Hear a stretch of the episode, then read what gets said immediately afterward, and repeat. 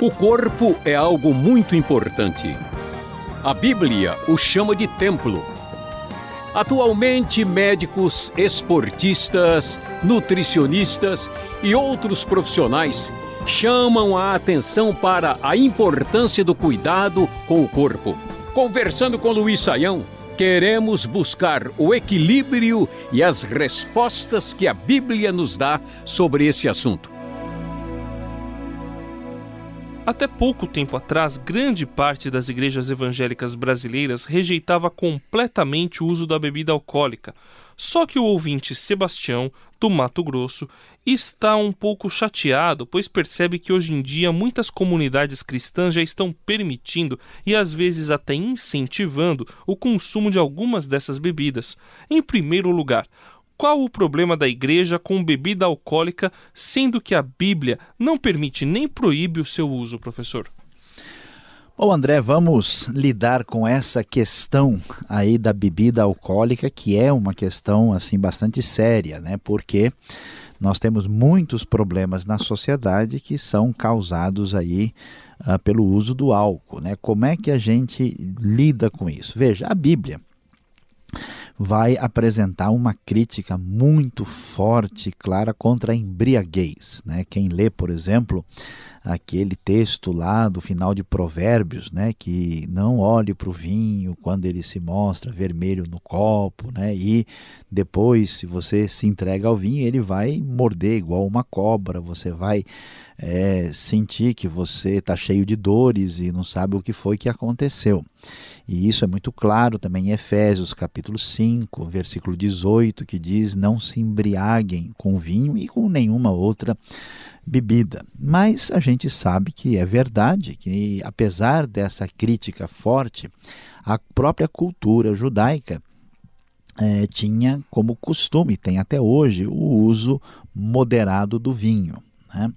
E o que, que acontece com essa questão? Como o uso social do álcool tem se tornado, através da história, um grande problema, especialmente para pessoas que desenvolvem uma a, a, atitude assim de dependência, né, aí química muito forte, e aí você tem aí milhares ou milhões de pessoas no mundo, né, e através da história que sofreram muito com a destruição até dos seus lares por causa do álcool, a atitude, assim, vamos dizer, da maior parte das igrejas foi a seguinte: ó, como o negócio é muito problemático, é melhor a gente aconselhar a pessoa não usar de vez, porque se torna um problema. Como é que a gente lida com essas coisas? A Bíblia dá orientação para a gente sobre isso em Romanos 14.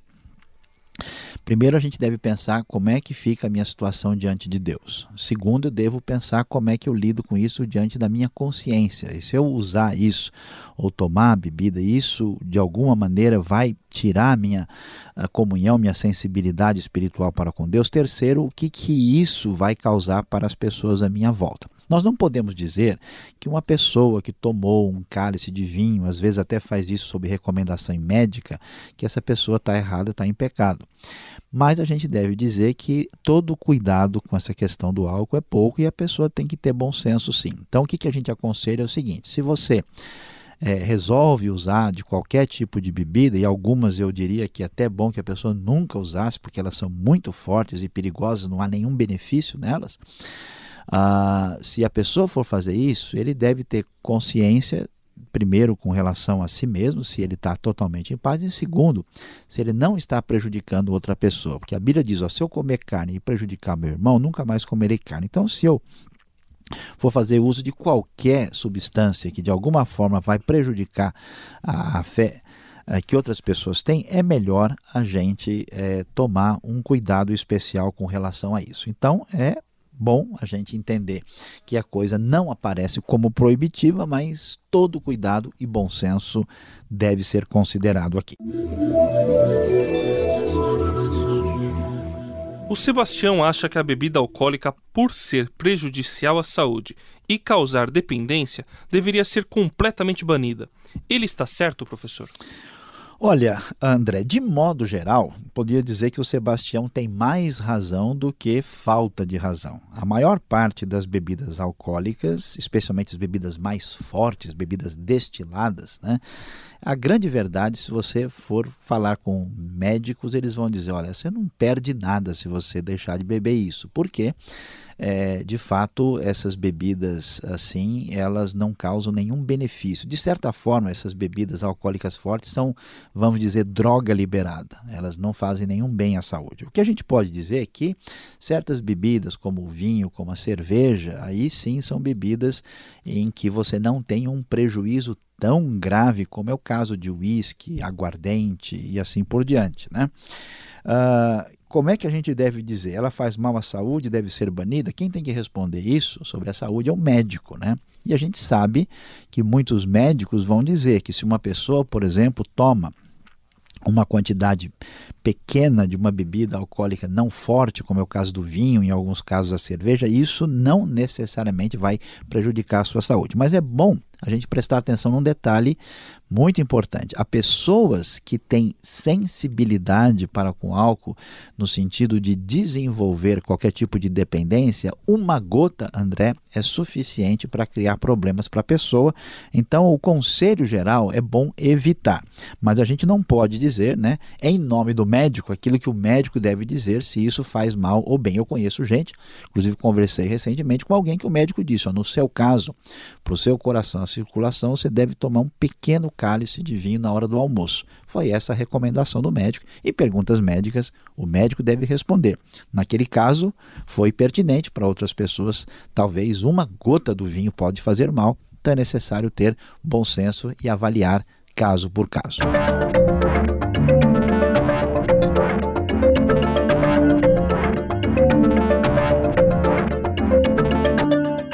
Alimentos que fazem mal à saúde ou são condenados por grande parte da medicina, como chocolate, refrigerante e frituras, deveriam receber o mesmo tratamento que a maioria dos evangélicos dão à bebida alcoólica, cigarro e outras drogas químicas?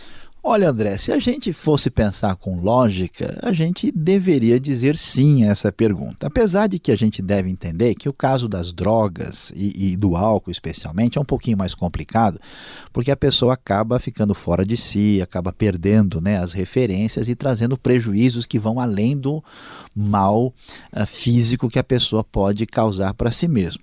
Mas o que, que a gente deve uh, entender nessa situação?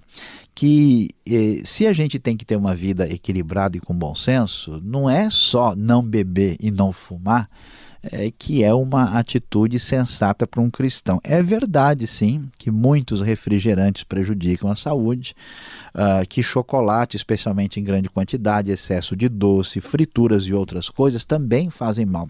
Eu conheço né, gente que diz assim: rapaz, olha, o crente não bebe, viu, mas em compensação come pra caramba, dá licença. Né? E às vezes a pessoa, vamos dizer assim, peca no sentido de não ter um, um, uma atitude. Eu conheço gente que diz assim que ao tomar café ou Coca-Cola ou coisa semelhante, né, a pessoa diz eu confesso eu sou viciado. Então, se você é um cristão, né, você deveria ter uma atitude mais ponderada. Não é que essas coisas são proibidas e, e criminosas, mas tudo deve ser feito com moderação, com bom senso e qualquer desequilíbrio em qualquer área não será positivo para a nossa vida.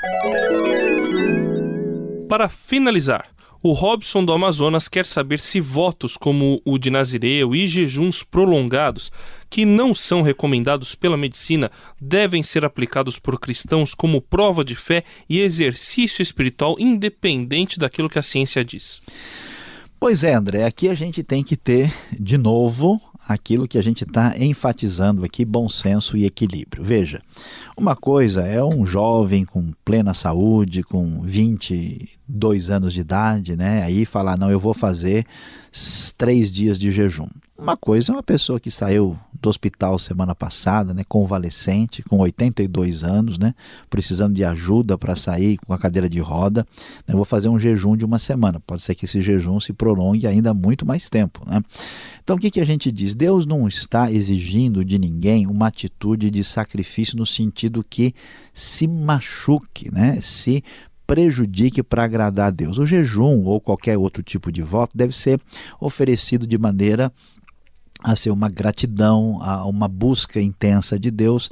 Se eu vou fazer uma coisa que extrapola o bom senso, né? Ah, eu vou ser verdadeiramente espiritual, vou jejuar 100 dias.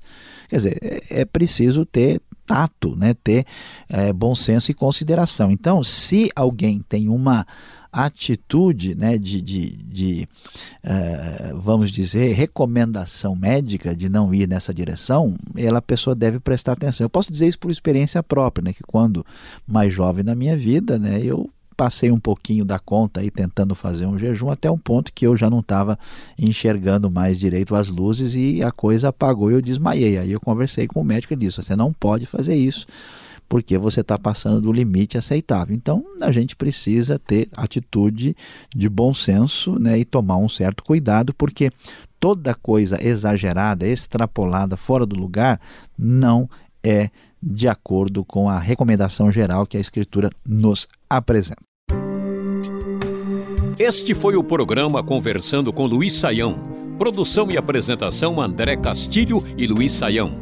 Locução Beltrão. Realização Transmundial. Envie você também suas perguntas para conversando@transmundial.com.br ou escreva para a Caixa Postal 18.113, CEP 04626-970 São Paulo, capital. E até o próximo programa.